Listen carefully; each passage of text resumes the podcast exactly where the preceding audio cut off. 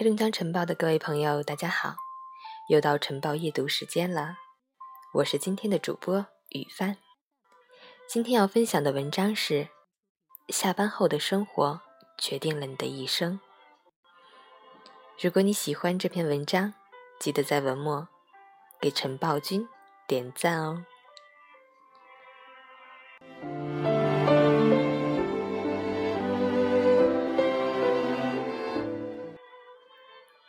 北京，繁华又令人迷茫的都市，有多少人能真正做自己喜欢的工作？又有多少人是先谋生再谋爱？每个人都在曙光出现时堵在环路，霓虹灯下挤在人间接踵的地铁上。我就是无数勤奋又无名的小蚂蚁中的一员。几年前。我的同事小芳就和我一样，活在这座城市里当英语老师，白天上课，晚上备课，生活像上了发条，累并重复着。我们都这样重复了好几年。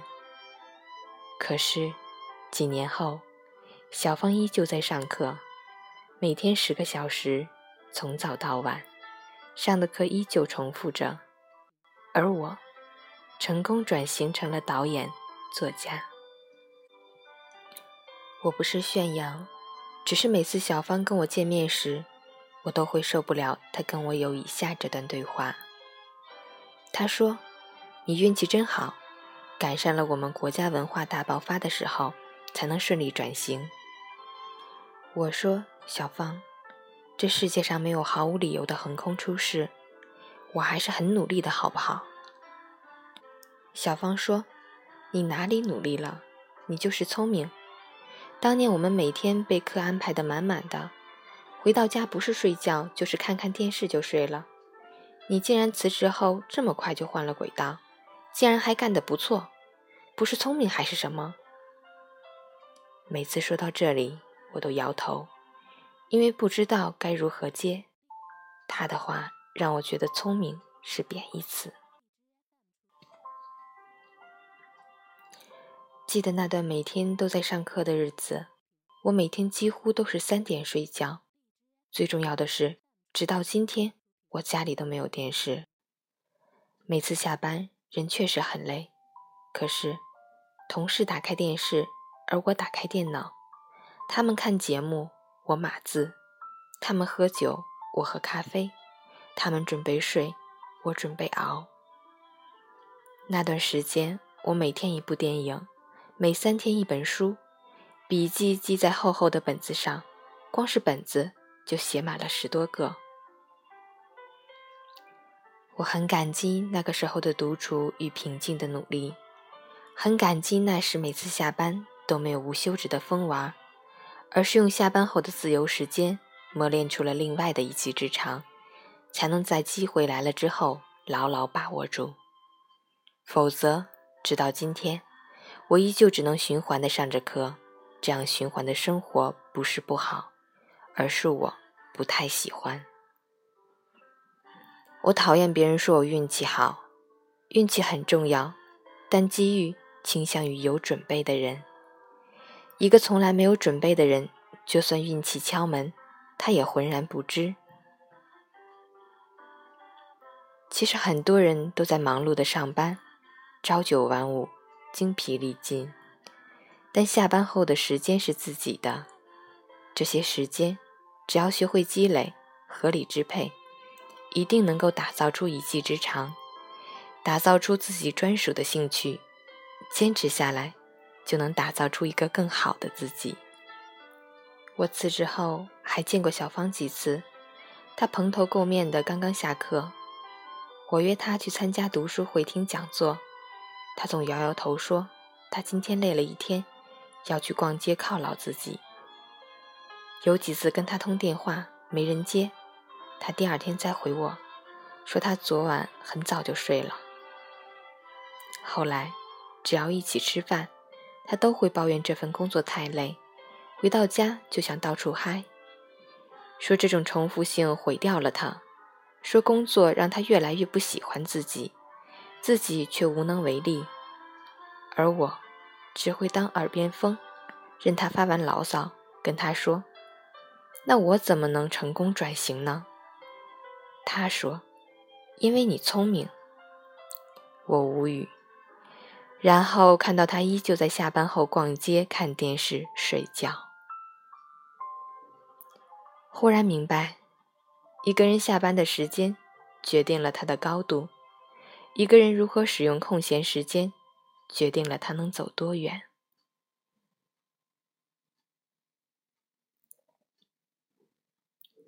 我想起一个学生，上大学时被迫选择一个自己不喜欢的专业，可他却迷恋着摄影。这样的人在大学校园里有很多。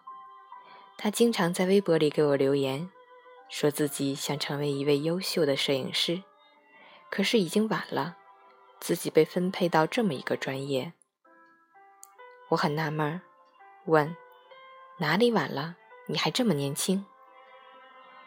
他把当摄影师这个梦想告诉身边的朋友，所有人都觉得他疯了，有些人最多呵呵笑一下，然后让他加油，再继续打游戏。这个世界总是这样，追梦的路上，总有些人不停的笑你。放心，他们会一直笑，直到你实现了梦，这些讥笑才能变成苦笑，剩下的就该你开怀的笑了。后面的日子，他该上课上课，该考试考试，除了时常带着单反，其余的。和别人没有异同。几个月后的某一天，辅导员在会上宣布了一件事：他们班有人获得了国际摄影比赛一等奖，正是他。毕业后，他通过自己的作品考上了北京电影学院的摄影系。他同学说他是个天才，可他只是嗤之以鼻地说：“你才是天才。”你们全家都是天才，他说：“我不过是用了别人睡觉、打游戏的空闲时间，专注于一件事情而已。”后来我才知道，每天他起得很早去学校，趁着露珠还在，晨光出现，按下第一次快门。晚上路灯下，看着灰蒙蒙的天空，皎洁的月光。按下最后一次快门。这短短的几个月，他按下了数十万次快门，拍下了无数张照片。每天晚上在自习室，他打开 PS 软件修着图。图书馆里除了他，只有那些考研的孩子。每个突然转型的人，都有着许多平静、努力且无人问津的时光。他用空闲的时间做了喜欢的事情。他不是天才，只是个努力的人。的确，人总喜欢把自己不理解的跨界者分析成天才，却不知道每个人都能成为天才，只要肯合理的利用空闲时间。一个人如何使用空闲的时间，决定了他的高度。我把上面两个故事讲给一个准备辞职的哥们儿听，他频繁的点头。这一年，他早就受不了公司要求每天早上八点半打卡，也受不了老板变态的脾气和同事打小报告的习惯。听完故事，他告诉我，他现在的主要矛盾不是和这家公司，他应该在下班后打造一个更好的、有能力的自己。然后再递交辞呈，去一个更喜欢的公司。如果赌气就辞职了，自己连保证最基本的温饱能力都没有了。一气之下辞职，看似霸气外露，其实不过是一种变相的逃避。这些年，我见过许多要辞职的人，他们把自己所有的不顺和平庸。都归因于所在的这家公司，其实并不是。你可以用下班时间做得更好。我也见过许多要退学的人，把自己所有的痛苦和无能归因于学校太差、专业不好。其实不然，你能用空闲时间去旁听喜欢的课程，看喜欢专业的书籍。我曾经说过，生存期确实不好受。或许你做的是自己不喜欢的事情。好在这种不好受并不是一天二十四小时，你依旧有时间去打造一个更好的自己。所以，当你手上拿着一杯水，接下来你要做什么？我想你可能会说，倒掉，喝了，都不对。当你拿着一杯水时，接下来你应该去做自己喜欢的事情。也许这杯水它占了你一只手。但你总有时间把它放下来，去做自己喜欢的事情。这杯水就是你现在拥有的却不喜欢的工作专业。可放下水时，你拥有的是整个世界。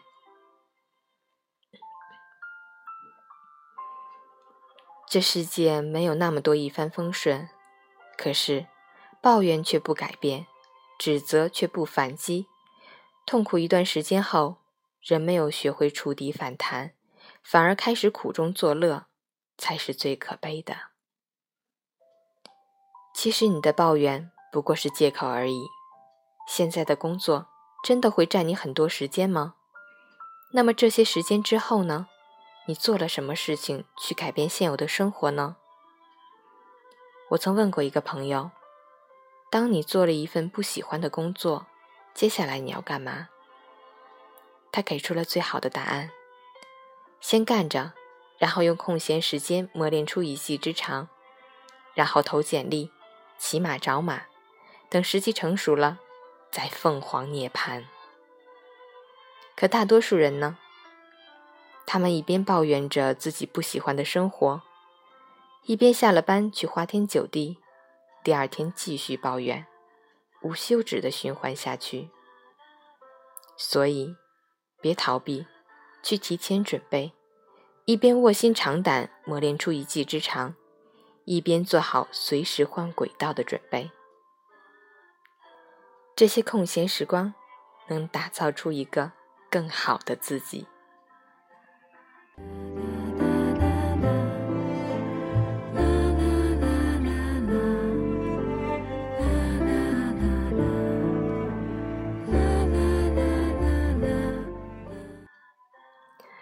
你对今天的文章有什么要说的？或有什么感悟？点击下面的图文链接参与互动。我们明晚再见，我是于帆。